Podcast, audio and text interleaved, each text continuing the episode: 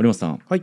今回のね日国にまつわるいろいろな話を調べていく上で、うん。僕すごいうん、重要な結論、気づきまして。いいですね。リサーチから導かれた結論、そうなんですよ。それがねうん、継続は力なりだなっていう。めちゃくちゃ凡庸ですね。え？めちゃくちゃ凡庸よ。え？ぼ凡庸？凡庸？そのちょっと聞きなじみがないという方も結構いると思うんですけど「K」はあの意思を継ぐの継ぐの字に字が浮かんでないわけじゃないんだって。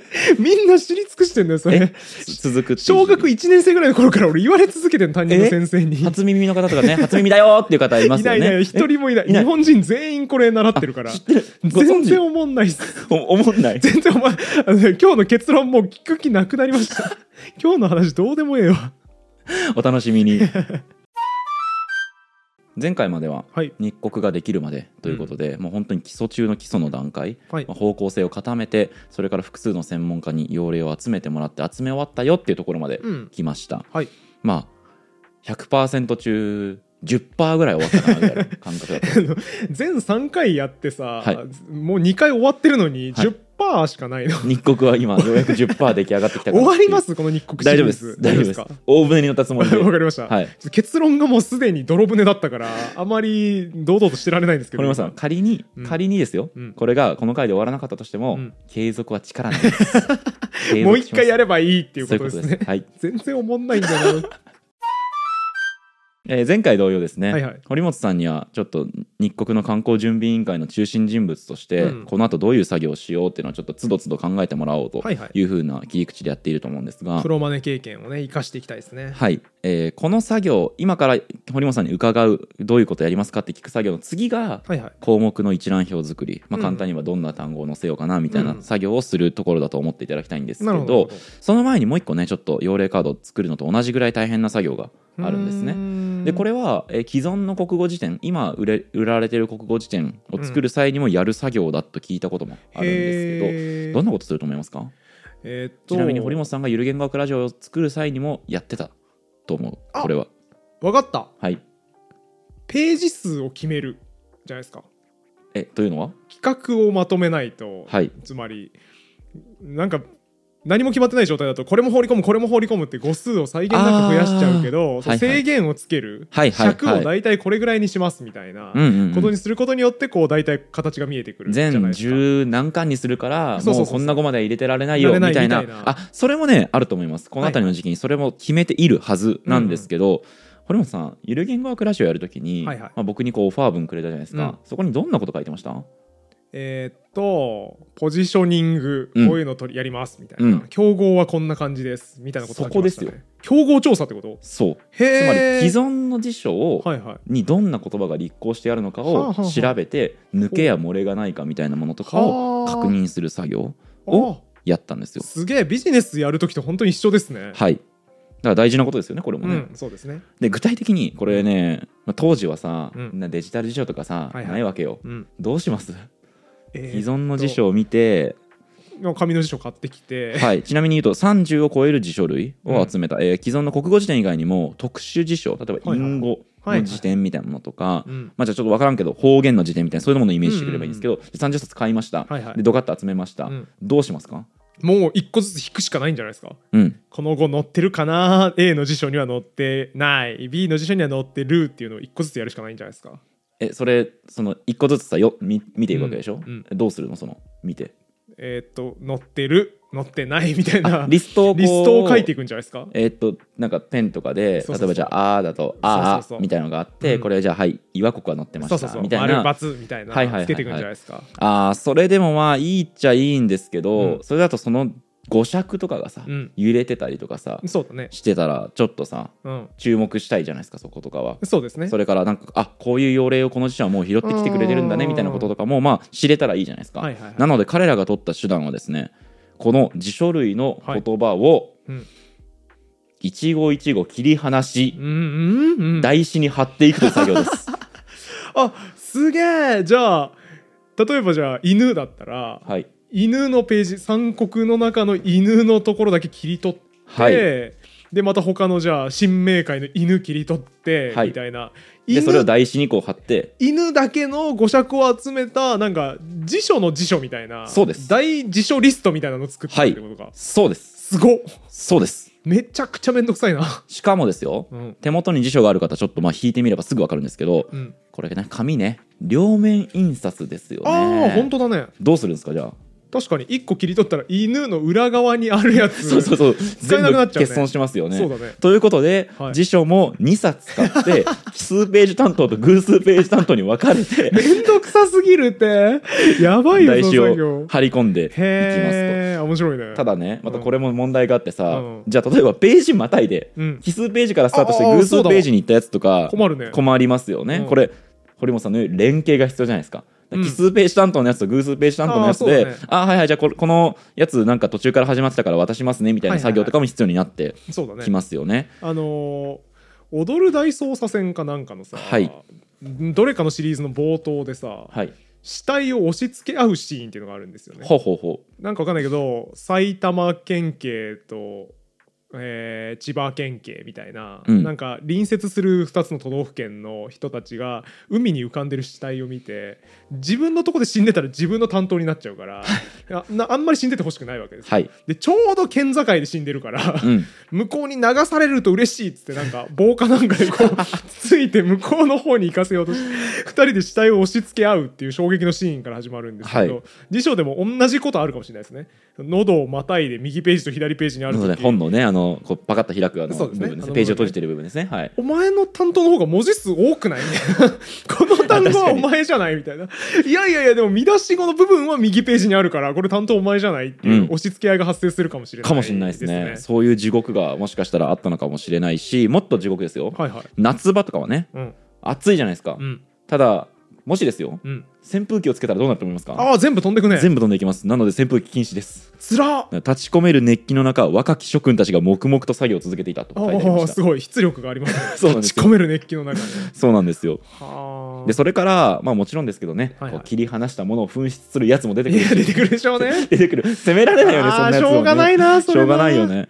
それから、えー辞書によっては、はい。例えば大きい筒と書いて大筒ってありますよね、うんうん。これを大筒って立候してるものもあったりするんですよ、大筒じゃなくて大筒と立候してるものもあると、うん。でもそうするともう混乱を極める。そうですね。わけですよね。だって台紙張り込んでって もう大筒のところの次にもう張り込んじゃったのにああ大筒もあるんかーいってなったりするわけで。そうだね。はい、これ地獄ですよね。ということでこの台紙の張り込み作業うん。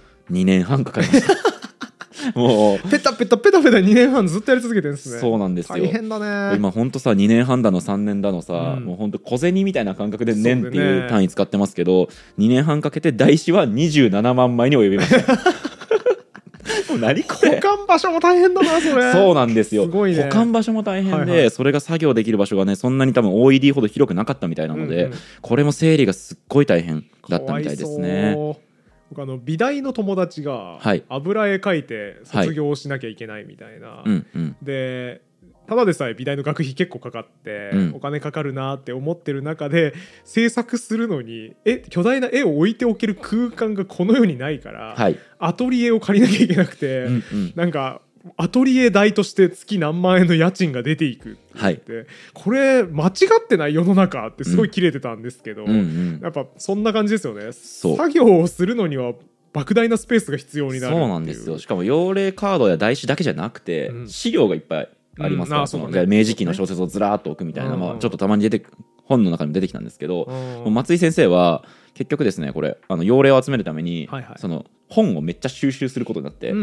ん。古書店にうん。もう入荷があったらすぐ連絡もらえるみたいな状態にしていてはいはいはい。そのドカドカドカっと資料をこう買うみたいなこともしていたらしい。しかもそれが初版にこだわるんですよね。それはなんでかっていうと初版の特に原本うんにこだわっていて、うんそれはその例えばすり直したりだとか、うんそれから別の版元が出し直す復刊するみたいにするとですね、はい漢字をお置き換えていたりああそうだね。れからルビを振ってなかったものを振っていたり、はいはいはい。逆に振ってたものを振らなかったり、うんあるいは振ってたものを誤色だろこれと思って、うん。振らえっと別のその当時の言葉の基準に直す、えーうんちょっと具体例で言うと、まあ、ゆる言語学ラジオと我々名乗ってますけど、はいはい。言語うん。これ昔は言語と読まれずに別の読み方もされていたんですね。言魚とも呼ばれてたらしい。です。元魚って呼ばれてたの？言魚です。さかなクンの言い方じゃん。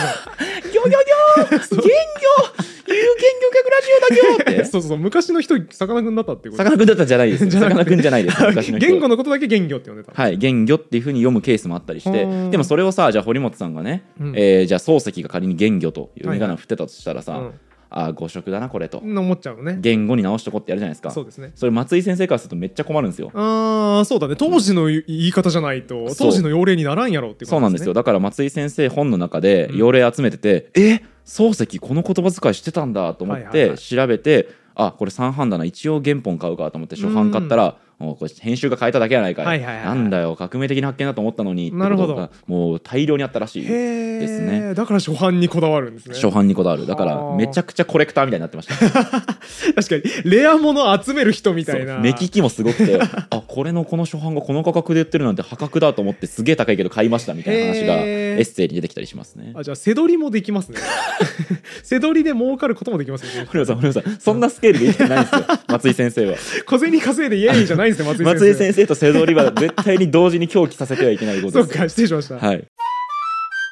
この台紙の張り込みはい。作業が終わって、うん。ようやく項目の一覧表作り、うん。つまりどの号を立候しようかなみたいなことをねはいはい。収録する号を決めるとうんいう作業を始める、なるほどなるほど。んですけどさっき言ったように台紙の数がねもう4、えっと27万枚。うん。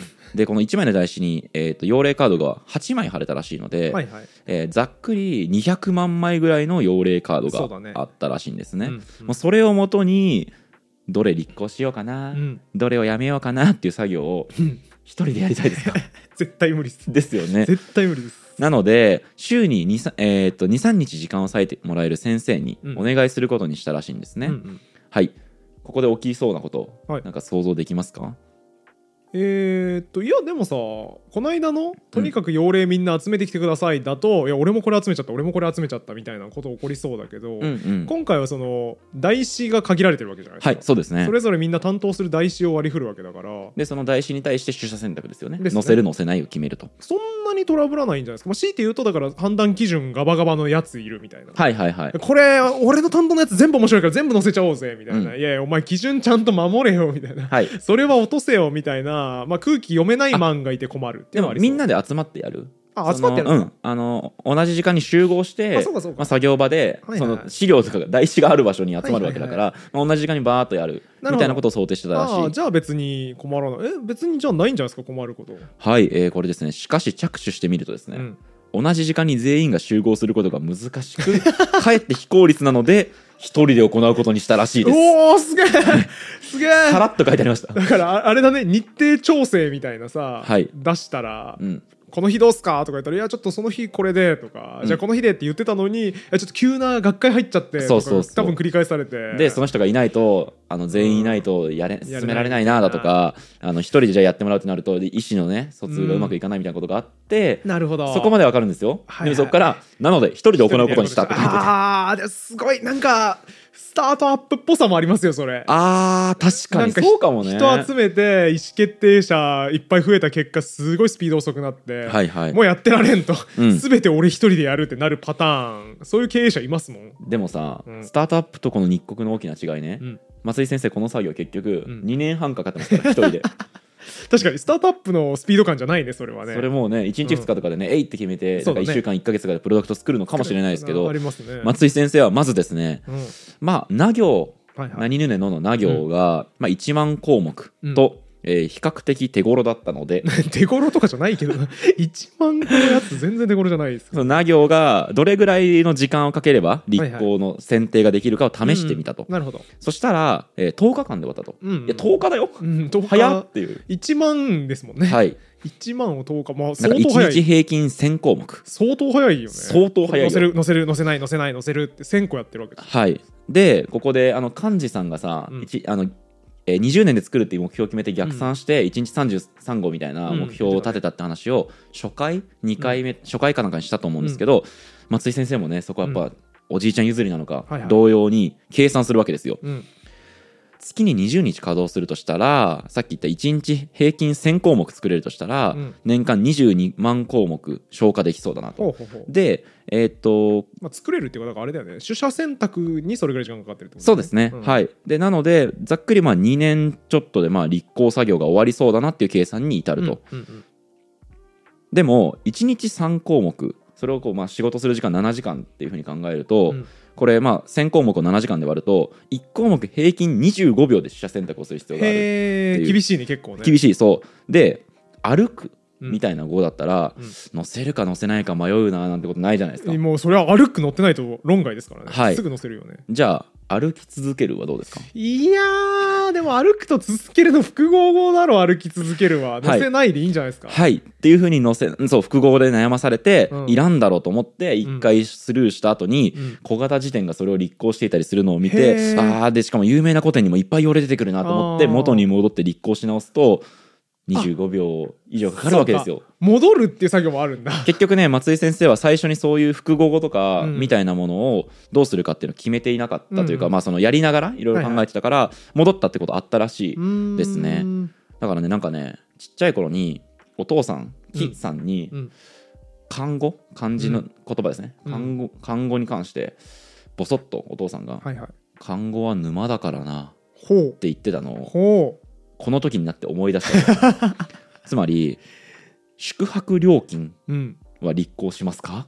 宿泊料金は立候しなくていいでしょ。宿泊プラス料金だろ。そうですよね、うん。宿泊プラス料金だから、うん。宿泊と料金の意味が分かれば大丈夫ですよね、うん。じゃあ宿泊料はどうします？っうわー。ていうことが起きちゃうんですよ。うわー。これがおそらくお父さんの言ってたなるほど漢語は沼だからの意味だったとあるよねその当時は分かんなかったけど自分がその立場になって初めて分かるそうなんですよ。あの格言みたいな。自分がこの選定作業しててうん。そこで初めてお父さんの言ってたボソッとつぶやいた言葉の意味が分かったりしたと言なるほど。ってたんですね。はあ。ででも松井先生はうん。ペースを乱したりはしないので本当に本当に2年余りで55万項目の出社選択を終えて、うん。えー結局どの号を載せようどの号を載せようっていうことを決めたと、うーん看護の沼にもはまらずにはい。ちゃんとペース守ったんですね。そうですね、まあ、一瞬やっぱりだからこう沼にはまった、まあ、他に本に出てきたのは、うん。自然主義作家はどうですか、あーいやでもだからそれもさ自然主義と作家が分かればいいからさうん。ばらした方がいいでしょ、じゃあ自然主義者は？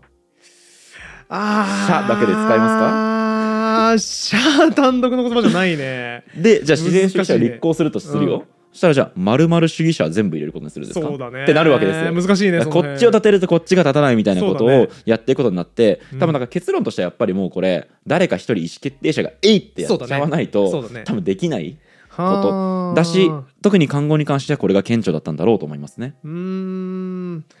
なんかやっぱりちょっとね思ったのは、うん。それ結構幸せな労働な気がする。ほうほうほう。んですよね。これ一人で全部決められるわけじゃん。はい。これもし外注でやってたら地獄で、うんうん、うん、外注したやつがなんかいっぱい載せてくるわけだよね、うん。自然主義者なんとか主義者全部載せてきて、はいで見てるうちにうーんいやこれ載せすぎだと思うなーってなっていやすいませんこれ主義者全部載ってんのおかしいんでやり直してくださいって言うと外注のやつはあってなるわけですよ、うんうんうん。お前それだったら事前に言えよってなるしうん。で言ってるこっちもすごい心苦しいわけですよね。あとさ申し訳ないな二度手間でみたいな。ゆる言語学ラジオの編集をさ、外注し始めた時にさ、うん。堀本さんが言ってたすごい印象的だったのが、うん。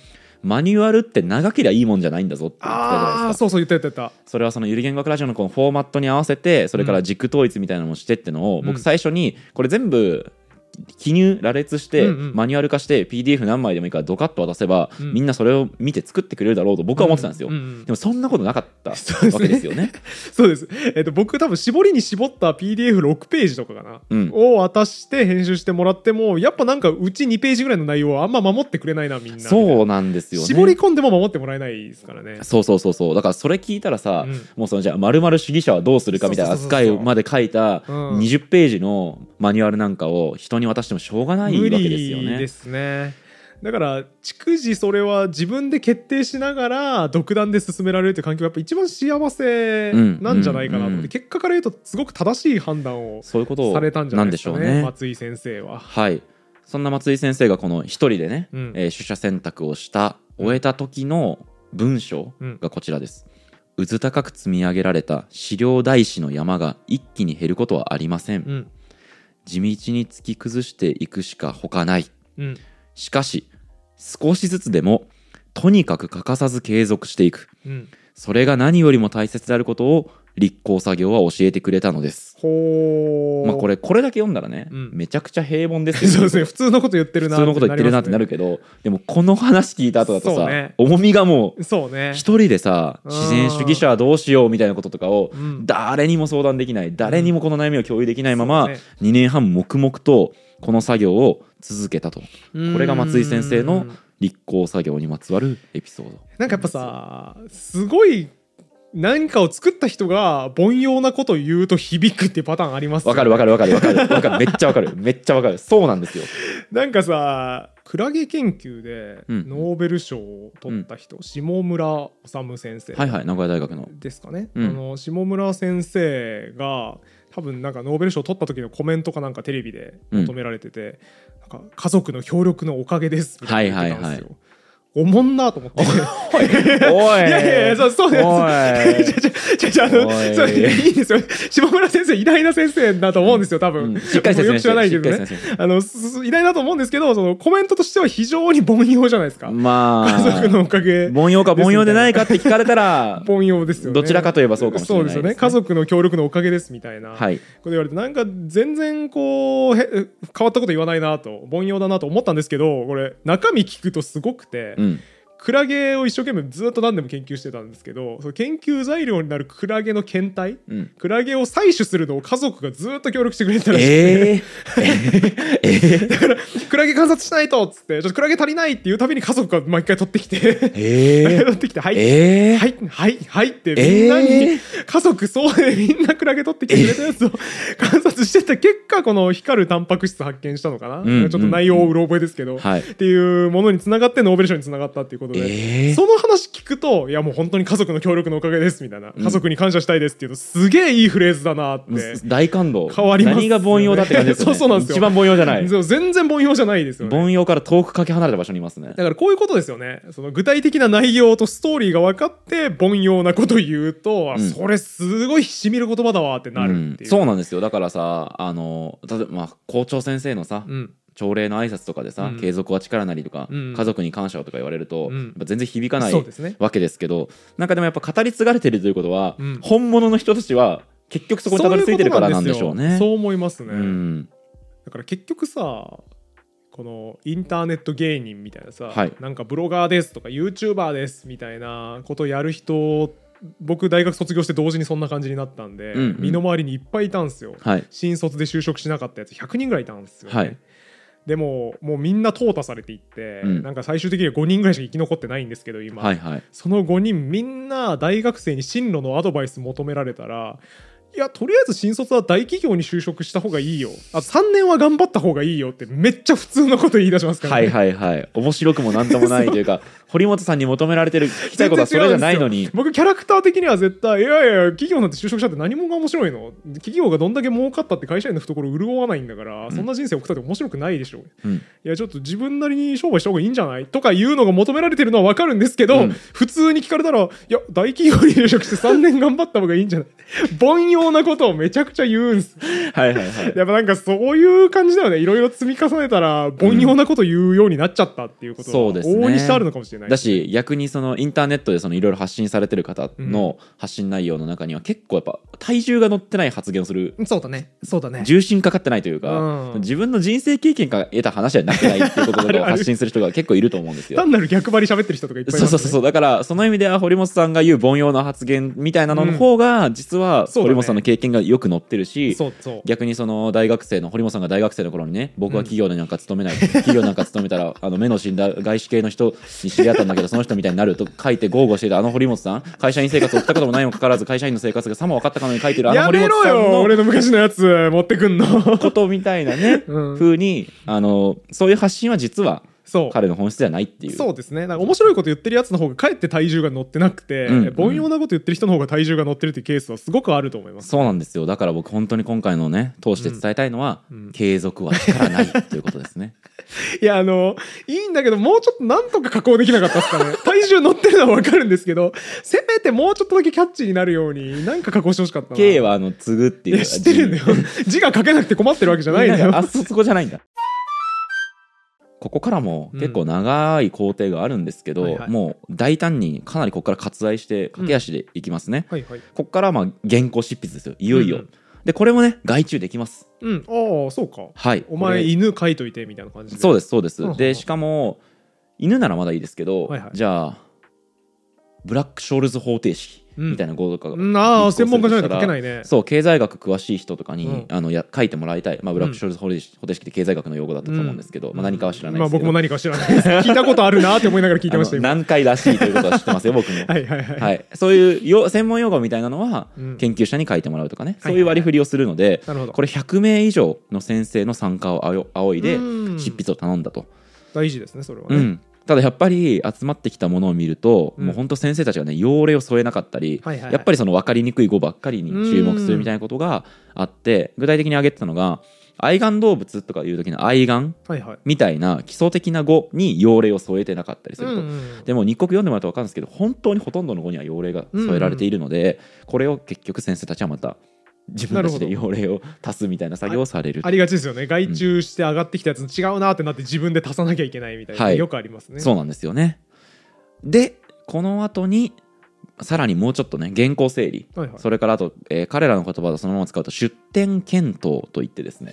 先生たちから原稿上がってきてうん。要例が添えてありますよね、うん。これを本当にこの要例合ってるのか？っていうチェックをすると。えー、信じてあげたらよくない？そこは。いやそれがもう、ね。まあでもミスるか人は。違うんですよ。例えばじゃあ「源氏物語」をいろんな先生が挙げてくださったと言っても、その現在伝わってる本文が結構違いがあったりするそのバージョンによって、あああるねそういうやつね。そう。だからどれをこう参照元にするのかを決める必要があるんですよ。はあはあはあはあ。だから A 先生が挙げてきたやつはあの A バージョンのやつ、はいはいはい。で B 先生は別のバージョンだからどっちを元にしようか、みたいなこととかを決めなきゃいけないと。はあだから別に先生が出典間違えてるとかじゃなくてそもそも参照してるものが違うケースがある。んですそうなんですよね。それを揃えないといけないと。そう。はあ。ってことはさこの作業って、うん。資料が完璧に揃った場所で作業する必要がありますよね。でですさらにこれをじゃあ大勢のスタッフをドカッと入れてはいはい。やろうと思うと、うん。一つの資料の取り合いそうだね。とか源氏物語誰だよ持ってったやつっていうね、ということでこのこれをね数百人に外注するのは難しいとうんうん。いうことで、先生は教職を辞めて辞書に専念する覚悟を決めます。ここで。結局マンパワーで片付けようとする。ちょっと松井先生そういう癖ないですか？みんなでやろうぜってやってみたけどあちょっと分業むずいな。俺がやろうっていう今だったらねそのね定本、うん。えー、とその参照を元にする「源氏物物語」みたいなのももしかしたら電子化したりねね。してるかもしれないのでそうなったらもう全員にね、うんうん。あのタブレットみたいなの渡してうんうん。やればいいんですけど、当時はそうはいかなかったし、はいはい、はい、松井先生もうこれ想像ですけど松井先生レベルの努力できる人からしたら、うん。なんで他のやつこれぐらいやってくれないんだってなっちゃう気もしてね。だったらもう自分がやればいいかなと思ったのかはああと僕やっぱねこの先生辞書作りに対してその100年の親から継いでる歴史をなんかすっごい背負ってる感じがして、うんそうだねそういう宿命感に駆り立てられているのかもしれないと思う。はあ松井先生僕の中のイメージもうあれですわ「流浪に剣士」に出てくる獅子王誠のイメージ あんなでもダークヒーローじゃない人あの別に。包帯全身包帯ぐるぐる巻きの、はい。祝福にもえ？えーと復讐に燃えてますけど。復讐に燃えてるそう宿命があるっていうことと獅子王誠に似てるところもう一個あって、はい。獅子王誠最初10本刀っていうね、はいはいはい。自分に忠実で強いやつ10人集めるんですよ いましたね。はい。でその10人の中で一番強いやつがいるんですけど、うん。めっちゃ足速いやつ、はいはいはい。あいつすごい全幅の信頼を置いてて自分ぐらい強いと思ってるんだけど負けるんですよね、負けちゃいましたね。で大丈夫ですか？ネタバレですすよ。今「ルローニケンシン」読もうと思ってるから大丈夫ですか？大丈夫だろあれ。30年ぐらい前の漫画まあやろ。そうですね。はい。でその一番信頼を置いてたやつが負けて、うん。そいつに預けてた刀そいつにあげた刀が返されるんですよね、うん負けたからもういらないですってなってはい。返された時に獅子王誠が言うセリフが僕しびれたんですけど、はい所詮誰一人としてこの俺の強さにはついてはこれんということかって言いながら刀握りつぶすんですよ。どういう握力？ってありましたね。ありました いやなんかね子供の頃はあれすげえかっけえこいつみたいな、思ったんですけど大人になってから見ると外注先から仕事巻き取る人に見えてきて。え思いますめちゃくちゃ面白い。めちゃくちゃ面白い。俺最近そう見えてしょうがないのよ 師匠がね。そう信頼できるやつ10人集めたからっつって。でプロジェクトマネージャーやっててでそしたらこいつが「すいませんもうちょっと手に余ります無理です」って退職しますって言ってやめて。えーそうみんなやめてって。オフィスに誰もいないってなって。所詮誰一人としてこの俺の強さにはついてはこれんということが刀握りつぶしながらあれですよね。あの俺ほどの業務量をこなせる人間は他にいないということがカタカタカタカタカタカタそうそうそうそうかわいいそうキーボードを握りつぶしてるように見えるんですよああれ中間管理職ですかそうに見え見えますよ僕最近マジであいい読みですねそれあめっちゃいい読みですねそれだからね松井先生もその最終的にじゃあ俺がやるわいいはいはいっていう感じ、そうなんですよごい刀握りつぶす獅子王誠に見えますねだから僕はバキに例えたかったんですよ最強すぎてはいはいついてこれるやついないからっていうところがね僕は感じましたねすごうくわかるわかる。教職を辞めてはい。辞書専念すると決めてから出店検討に入るんですけど、これがもう全然進まないらしいんですね。はいはい。っていうのも「はいじゃあ源氏物物語にこんな例がありました」ってだけ添えられてたら「うんどの巻?」ってなりません？あーなるわ。これうつせみなの？みたいな。切りつぼなの？みたな。ないんか全50何巻とかありますよねめちゃめちゃありますから、はい、だからそれを探してくる。うん。っていう作業をうわー一人でやるんですよ。一人でやるんですよこれ。めんどくせえ書いとあまあいてくれよ何人かいるけど、ねうん、そう。書いといてくれよってなるけどそうじゃないものとかもあるから、うんまそうですね源氏以外にもいろんなところで、うん。しかも別にじゃあ一冊の本だとしてもさ、うん。はいじゃあ、えーそこにあるなんか分厚い本今ね収録中に今目の前に見えてますけど、ありますね。ここから僕1個例拾ってきたんで堀本さん探しといてくださいってポンって渡されたらめんどくせえってなりますね。そうなんですよ。なので1日かかってうん。やっと1つ2つということもザーって松井さん大変だねそうなんですよ。でしかもどうしても見つからない場合もあるらしいんですって。うんありますよねまあそりゃ。まあなあるあんだけあんだけ分厚いものから探せ、この一文をって言われたら。うん。でそういう場合は別の人に回して新しい目で探してもらったんだけれども、はいはい。それでも見つからなければもう用例を差し替えた、らしくて。ないよこれっつってね。はい。結局この作業にうん。7年かかったらしいです あすごいな。地味なとこに時間かかってますね。そうなんですよ。なんか100歩譲ってまだささっきのこの子入れるか入れないか2年かかったとかは、はい。なんかいいような気がするというか、まあ、うんうん。うんそれぐらい必要な作業だろうなって感じするけど、うん。この本当に「源氏物語」に乗ってっかなに7年かかるのきついね。そうなんですよ。メンタルにくるわこれ。例えばさ6年目とかにさ、うん。どういう気持ちになるんだろうとか想像するとさ、もう想像にあまりあるというかさね。やったことないもんね。頭おかしくなりそうだしできんのかみたいな気持ちになりそうだけど、なんかねそこ辛かったなみたいなこととかはあんまり書いてないんですよね。不思議とね。そしてここからもう堀本さんが絶対に共感するであろううん。一節があるので、丸々長いですけど、丸々読み上げていきますね、はいはい、この内容検討の、まあ、密度を変えたくないとしたら、うん。どうしても1日の仕事の時間はまあそれまでの2倍にしなければならないと、うん。実際に1日の時間を多くすれば疲れて頭の働きも鈍るから仕事の密度は薄くなる。うん。時間だけかけるのが脳ではないと思いながらもそうは言ってられなかった、うん、やむを得ず1日に12時間ないし14時間を辞書の仕事に当てた、あーわかりますね、はい。そういう時ありますからね、はい、そしてここから はい。堀本さんもう多分涙なしで聞けないところいきますね、最も辛かったのはうん。ちょっとここ中略しますけど、うん。辞書の仕事以外で時間が取られることであった。うん。普通の生活をしている限りいろいろと付き合わなければならないことがありそれを全くすっぽかすわけにもいかない、うん。できるだけ断ったが、うん。見たびに一度は付き合うことになる。もしそのために3時間潰れるとすればその3時間分を休日を使ったり昼休みを減らしたりして補わなければならない、うん。飲んで深夜に帰宅した時でも1時間ぐらいはゲラを見ることにしていた。次の日に回る負担をいくらかでも軽減したかったからであるめちゃくちゃわかる。でしょ。めちゃくちゃいい話ですね。すげえわかるわ。しかも飲み会行った後深夜に帰っても1時間ぐらいゲラを見てたって、偉いね。もう涙が出てくる俺。偉い偉いし俺もそれやってたわ結構。でしょ？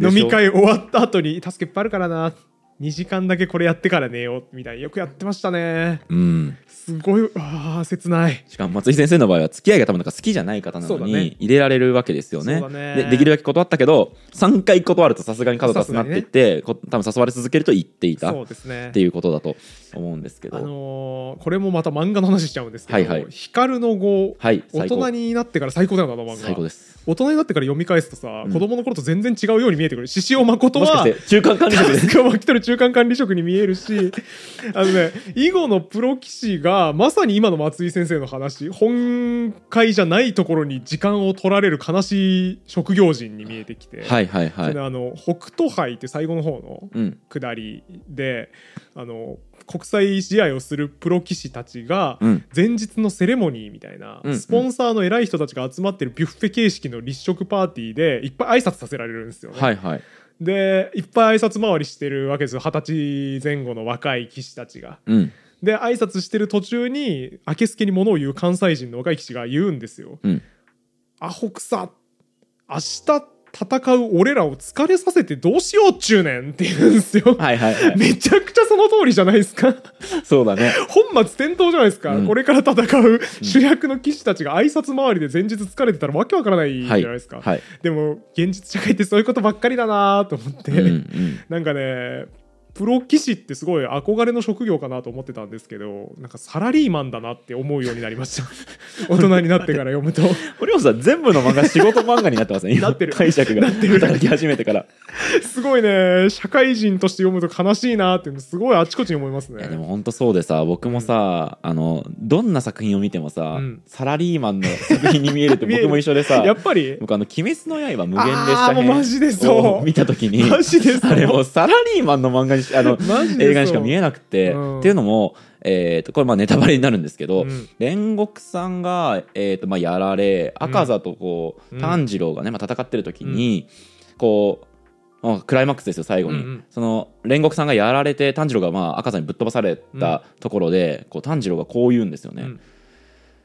せっかく一つ自分ができるようになったと思ったのに、ああ名シーンだ。すぐその次にはうん。自分ができないことが出てくると、で煉獄さんみたいな自分のもっと上の人たちでさえうん。一生懸命やって負けるのに、うん。彼らにはどんな景色が見えてるんだろうみたいなことを言うんですよ、そうだね。もう俺上司に対してずっと思ってるもんそれだからいつになったら俺あそこまでいけるんだろうみたいなね、俺今のこの仕事量でアップアップしてるのに なんであのその同じ3倍の仕事量ぐらいのことをやってるんだろうみたいなことを感じて、もうだ炭治郎はできない若手サラリーマン、うん。で煉獄さんは上司にしか僕見えなくってあそこが一番泣きそうになりましたね。わかる。わかる俺やんっていう。めっちゃわかる。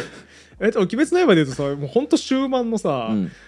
柱が意識を戻すまでの時間を少しでも稼ぐぞみたいな。あはいはいはい。俺たちの命なんて惜しくないみたいなこと言ってなんかあ0.2秒を稼ぐために一人死んでいくやつあったじゃないですか。末末端のね端の人たちが、うん。僕もあそこが泣けてしょうがなくて。何に重ね合わせるんですかあれを？だからその巨大なシステムが動かすために末端の人たちが身を粉にしているっていう、うんうんあの官僚社会とかさ、はい。そのこの世の巨大なシステムを保つために国家公務員の方たちとかがうん。陰で身を粉にして人生を犠牲にしながら頑張っているとかに見えてしまう、うんうん。この巨大な日本社会いやひいてはこの地球という巨大なシステムを保つためにコア犠牲にされているっていう様子を描いてるように見えるんですよ僕はあそこが。俺さ大学生の頃の堀本さんここに座らせてここで会話してほしいわ。同じ作品読んで感想聞きたい。噛み合わないでしょうね くだらねえとか言っねてそんな社会間違ってるよみたいなことを言いそうですよね。大学生の当時時の僕はもう柱のことばっかり喋るそうでしょうね。そこにばっかり注目するトップダウンですよね。うん、今の僕はもうあの0.2秒稼ぐために死んでいく名もなき隊員たちの方に感情移入してしまいますね。で多分それに対して大学生の堀本さんが脱税読み方した大人だなとか言って ブログに書くでしょう。ね家帰った後ね。今日会ってきたやつマジしょうもなかったなって書いてるでしょうね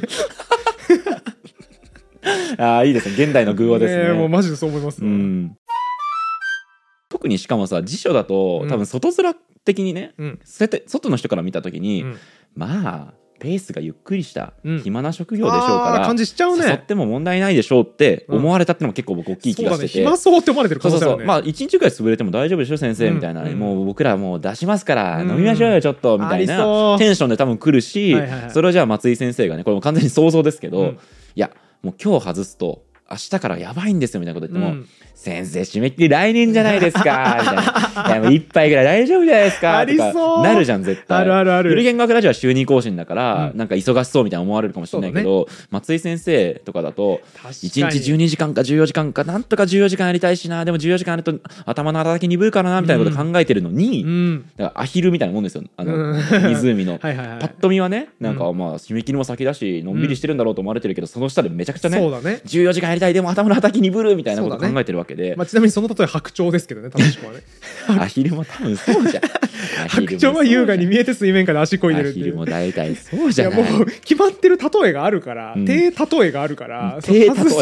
外しちゃダメなのよ低例えを。低例えってなんだよ。定まって定説みたいな感じでね、うん。低例えがありますから。ごめんなさい。僕悪かったですじゃあ。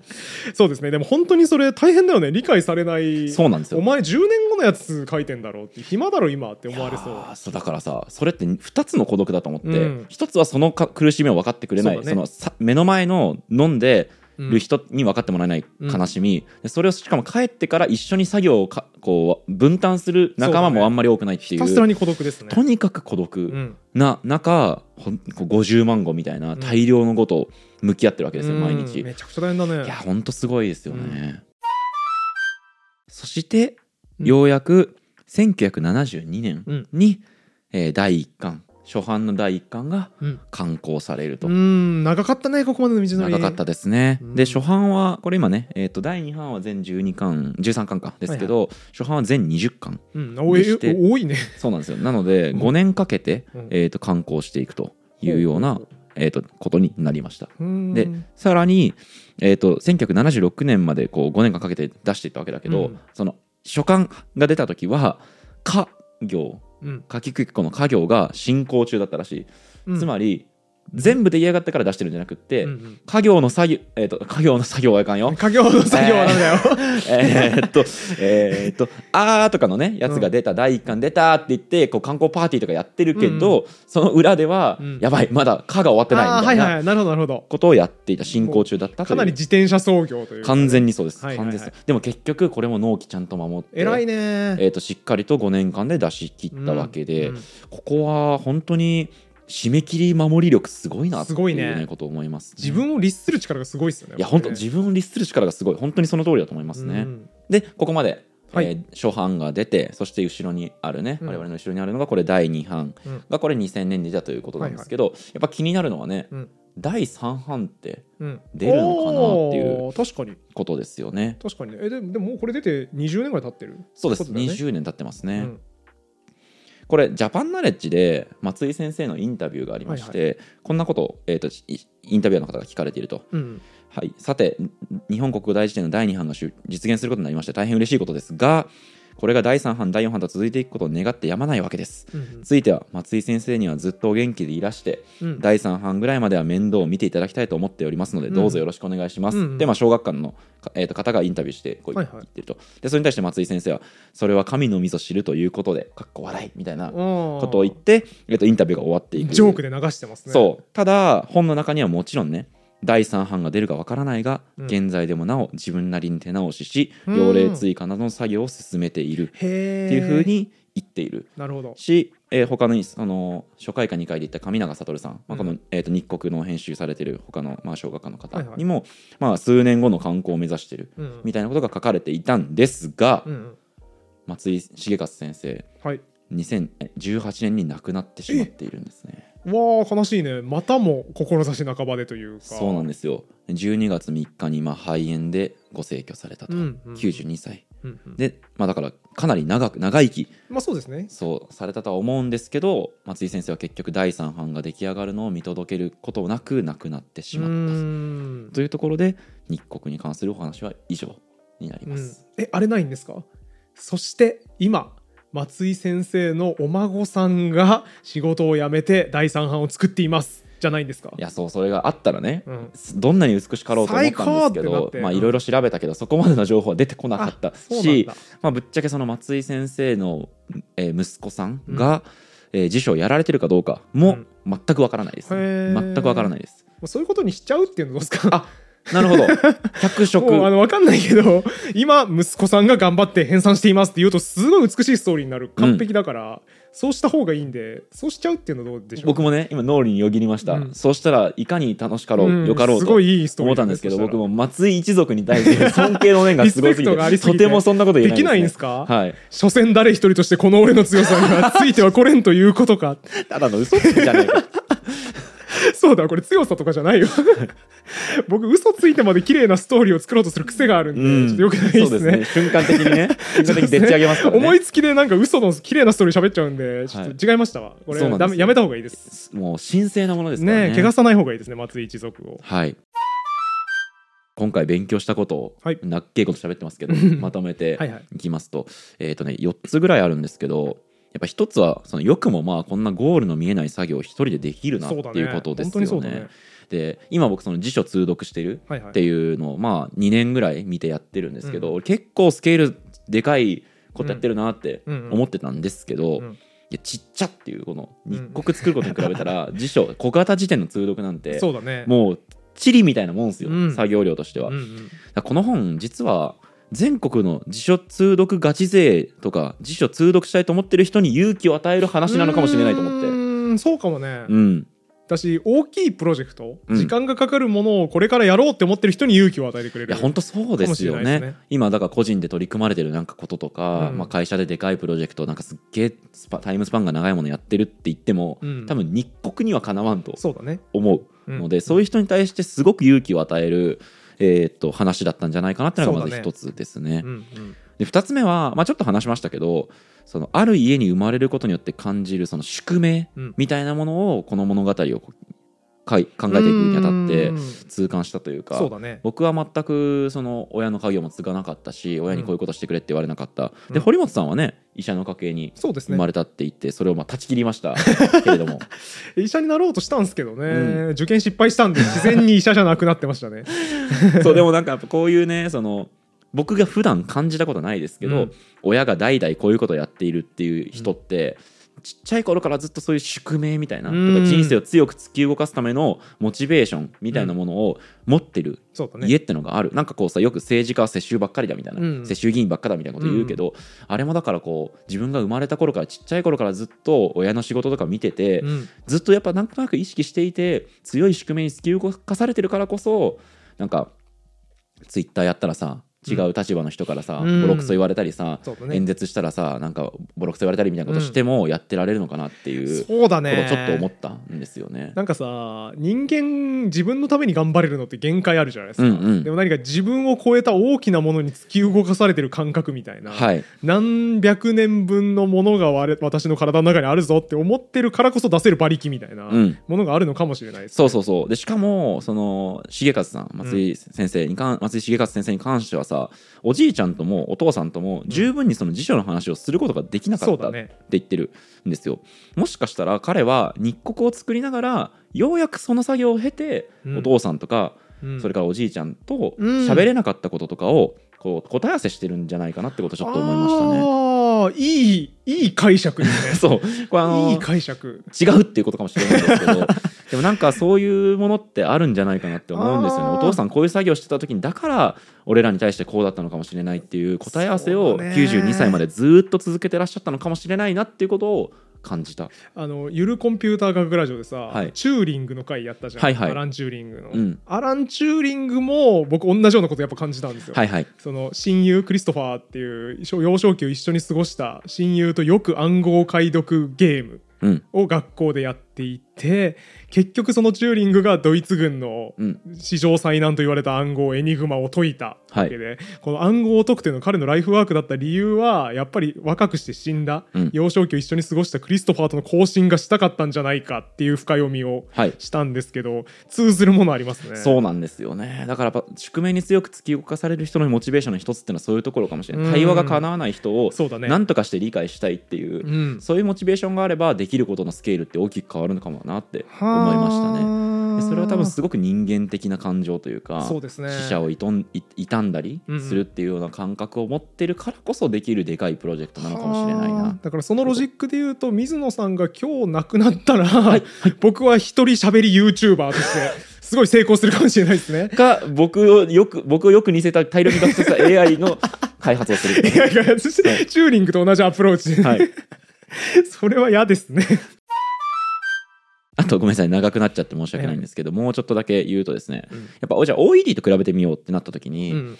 個人でやっててかつ短期間でできてるっていう、うん。これは、えー OED となんか直感に反しますよね。個人でやるんだったら長くかかるだろうと、そうだね。でそれから逆にボランティアも入れるんだったら短時間でできるだろうと思うのにああそうだ密ね告は OED にその両方の意味で勝ってるって言うとちょっとねあれですけど、個人でやってるのに短期間で作ってる。はあはあこれははあまあそのじゃあイギリスと日本の辞書を比べた時に如実な違いだと僕は思そうだね。だしあれか意外と少人数の方が早い。うん。あれじゃないですか？アフリカのことわざ。あ。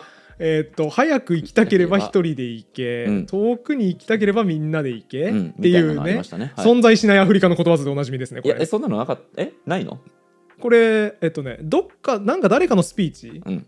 なんかね元を正すとアルゴアかな。なんうんか忘れたけど、アメリカ大統領だか副大統領だかみたいな,、なんか偉い人がスピーチで使ったらしいんですよ。アフリカのことわざでこういうのがありますって言って、でもそんなアフリカのことわざは多分ない。えそうなんだ。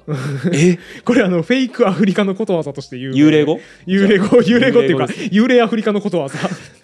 幽霊アフリカのことわざです、うん長えならしいですよ。だからこれをアフリカのことわざって言って引用してるとあそれ本当はアフリカのことわざじゃないけどなっていう,、アメリカ大統領かなんかのスピーチで出てきたやつだけどなってみんなから思われるんで気をつけた方がいいです。気をつけますけれどもあのしたい話してください えっと短期間で辞書を作れる。だからかえってだからスタートアップとかと一緒で一人でやった方が早くできるっていうの、なんかこれ規模の小さいプロジェクトだけできることだと思われがちですけどはい。意外とでかいものでも一人で行ったら早く行ける、うん。あだからそうかこれアフリカのことわざ破りじゃないですか存在しないアフリカの言葉破り。そう。何を破ってない存在しそれはアフリカの 何もことわざ破ってないですそれは。確かに元からないからね。ゼロです。きっかしゼロですそれはもう。確かに。だからさこのことわざで言わんとすることってそういうことじゃん。ちっちゃいプロジェクトだったら一人だった方が早いよと、完成しますよと、うん。でもでかいものを作るんだったらみんなでやった方がいいですようん。っていう話だと思うんだけどこの日国に関しては一人でやってるのによりでかいものができた、うん。OED よりでかいものができた。っそていうことだよね。うもっとねもう少しだけちょっとその日国と OED のうん。対比をすると、うん。もっとね深い知見が得られるなと思っていて継続は力なりじゃないですよじゃないやつね。それじゃないやつでお願いします、OED それからまあグリム兄弟が作ったドイツ語辞典っていうまはいはい。あ辞典とかがあるんですけどこういうまはいあえーと海外の辞典ってうん。公的機関がうん。潤沢な資金を提供してるんですよ。うん。はいはいはい。つまりまあ国家プロジェクトなんですね。うん一方ですよ。うん。この日国ってうん。小学館が進めてきただけなんですよ。なるほど。そしてそれに対して税金なんてもちろん落ちてもないそうだね。そうだしっていう状況なんですね。うん。で日本ではじゃあ国家プロジェクトとして辞書作るっていうのなかったのかっていうとあったん。です明治時代に政府が主導して語彙っていうボキャブラリーですね、はいはいはい。語彙っていう、えー辞書を編もうとしたんですけど「うん。あ」から「え」までで13年かかって 頓挫したんですよ。遅い遅い遅い。そう。もうすごいねおっせってなって。うん。でこの語彙を引き継いでまとめたのがそのさっき言った大月さっきっていうかずいぶん前に言った大月文彦っていう限界を作った人あなんですけどあ言ってた。限界かそれか。そうでも大月先生もこれ出版に最初至らずに、うん。結局なんかもう自費出版みたいな形で完成させたらしいんですね。でそれからもっと先に国語研、はいはい。えーこ国立国語研究所かな、うんが、えーと歴史的国語辞典の編集事業っていうのを推進させたんですけど、うん。これも結局国語研が改組されたり、えーそれから研究所が移管されたりとしてうん。そういう波乱の中で幻となったと。へえ頓挫しがちですね。そうなんですよ。だからここから言えることっていうのは僕真っ先に思ったのはね、うん。日国みたいなのは、うん。国が税金を入れろよと。うんこれ国家プロジェクトなんだからね。俗人的なところとあと営利企業である小学館にやらせんなよと、うん。うん文化事業に金出せって思ったんですその通りだ。その通りだ。だその通りだ。僕別に議国の資金の使い方おかしいぞ。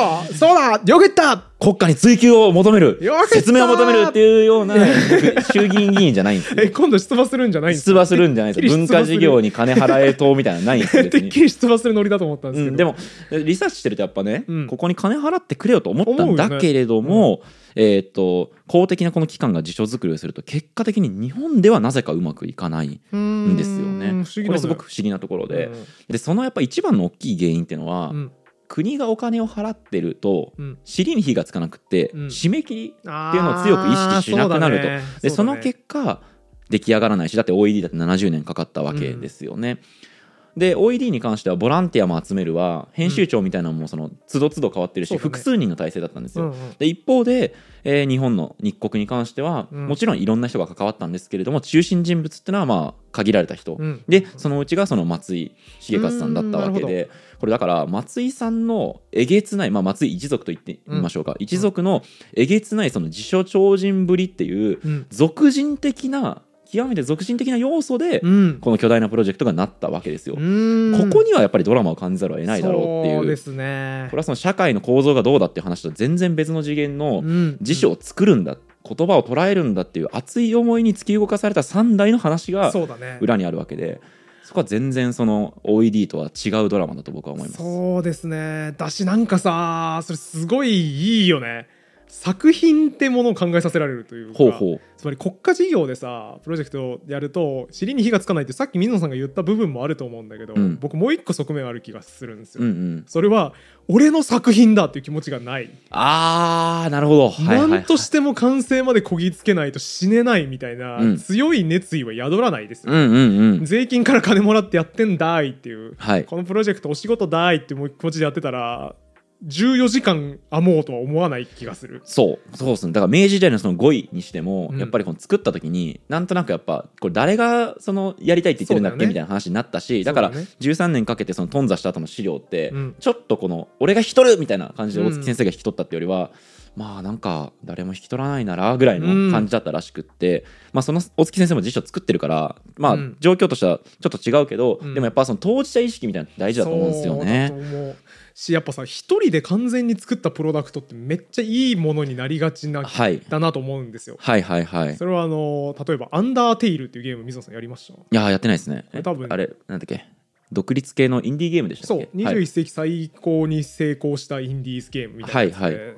とんでもない量売れたはずうん。なんですけどあれほぼ全部一人で作ってるんですよね、うんグラフィックからプログラミングから音楽まで、はいはいはい。シナリオまではい。全部ほとんど一人で作っているんですけど、それゆえにやっぱこだわりポイントが凄まじくて、はい多分あれも何年もかけて作ってるはずですよ、だからそれ結局さ仕事でやってたらさ妥協するところいっぱいあるわけですよね、ここの演出めんどくさいからまあこれでいいかってなるところが俺が作りましたってなると一箇所たりとも手抜けないじゃん、はい。だから強烈なインセンティブで死ぬ気でいいものを作ろうっていう、うんうん。完成させて世に出そうっていうインセンティブが働くわけで。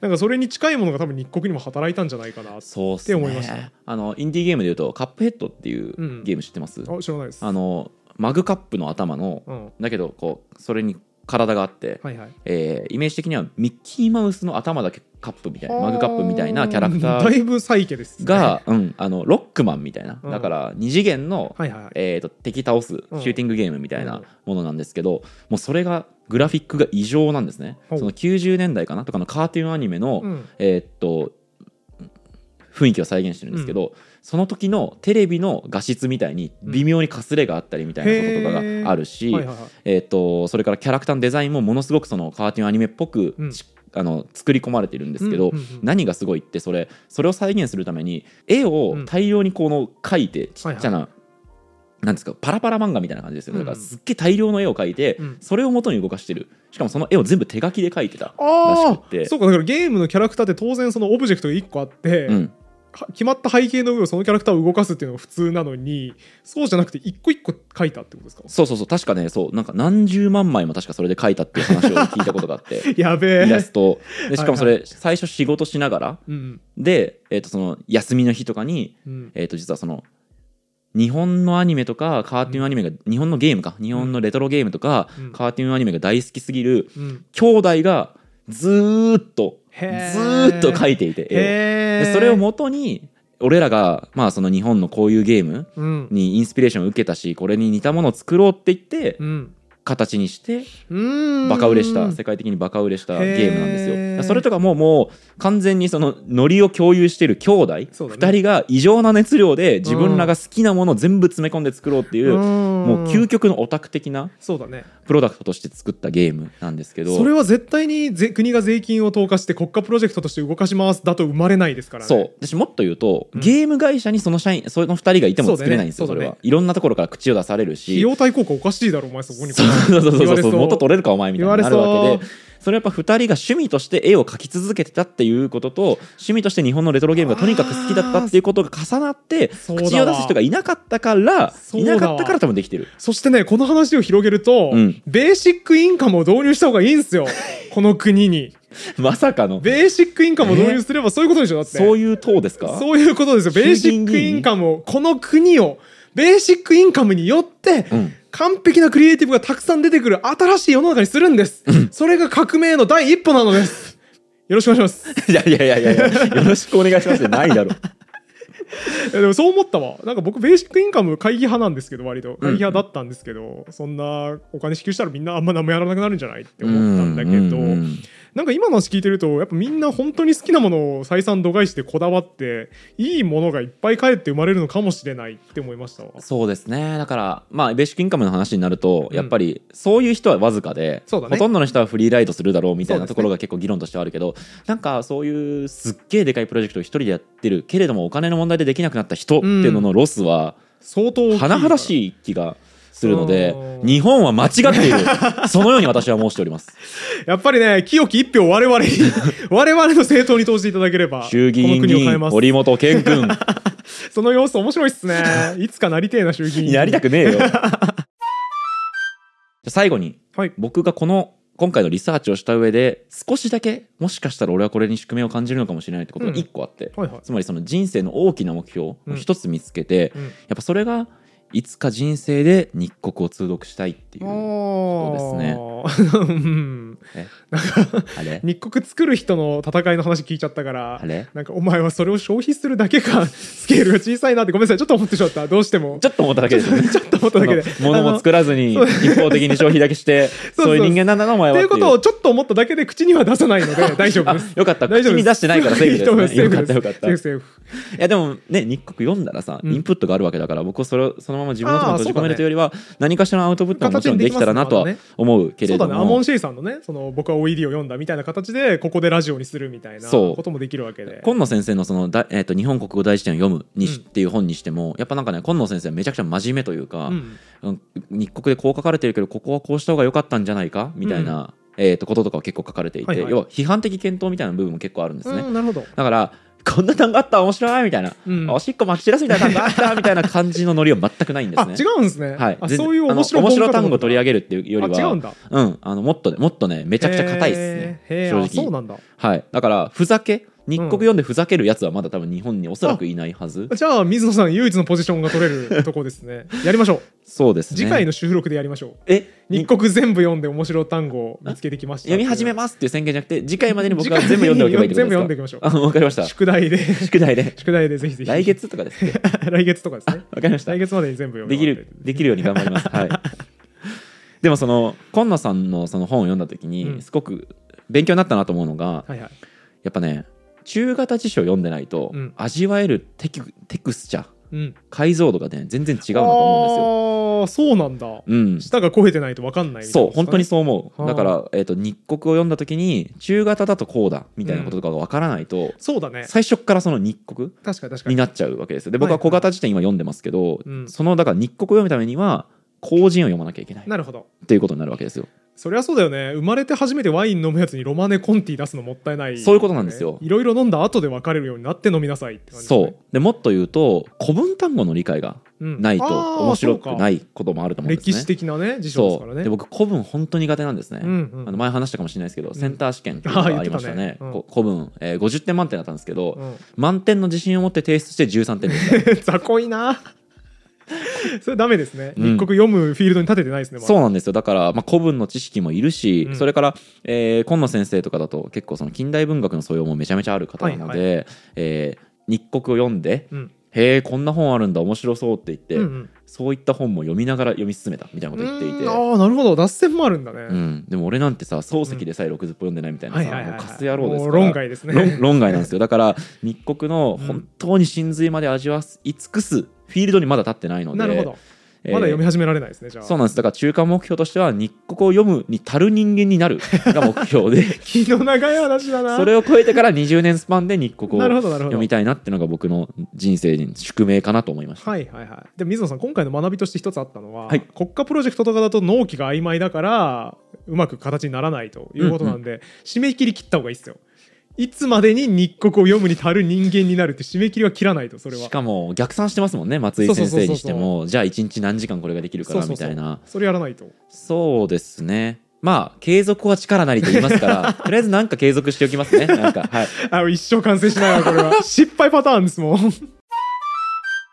すいません。本編は30分から40分と僕の中では決めてたんですけど、1時間超えてしまい1時間ましたが。12分ぐらいになってね、はい。堀本さんは今回聞いてみてどうでした？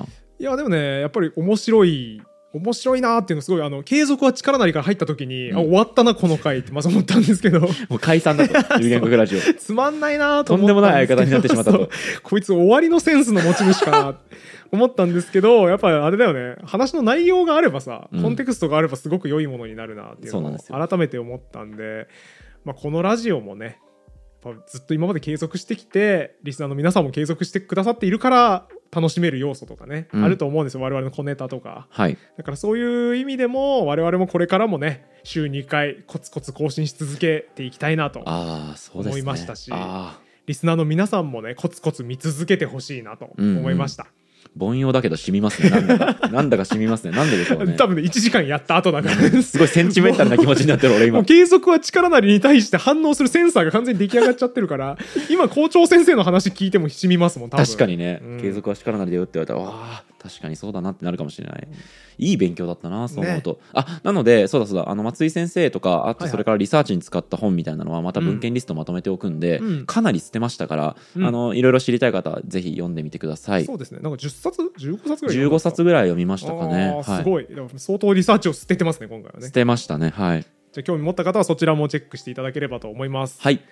それからチャンネル登録とか高評価とか、感想のコメントとかもいっぱいいただきたいですしあれですかね皆さんの継続したいことあーとか、ね、していること。信念？人生に対して感じてる信念とか聞いてみたいですよね、感じてみたいな、まあ、あるかどうかわからんけどそんなないんです。宿命みたいなやつないよみんな。精神的に向上心のないものはバカですああよ夏目漱石心もう用例として一番載せたいやつですね、はいはい。あの多分みんなないと思うんでそれ詰めるのやめて水野さんもないって言ってましたからね人の自分のこと棚上げして人を責めるのやめていただいてね、はい。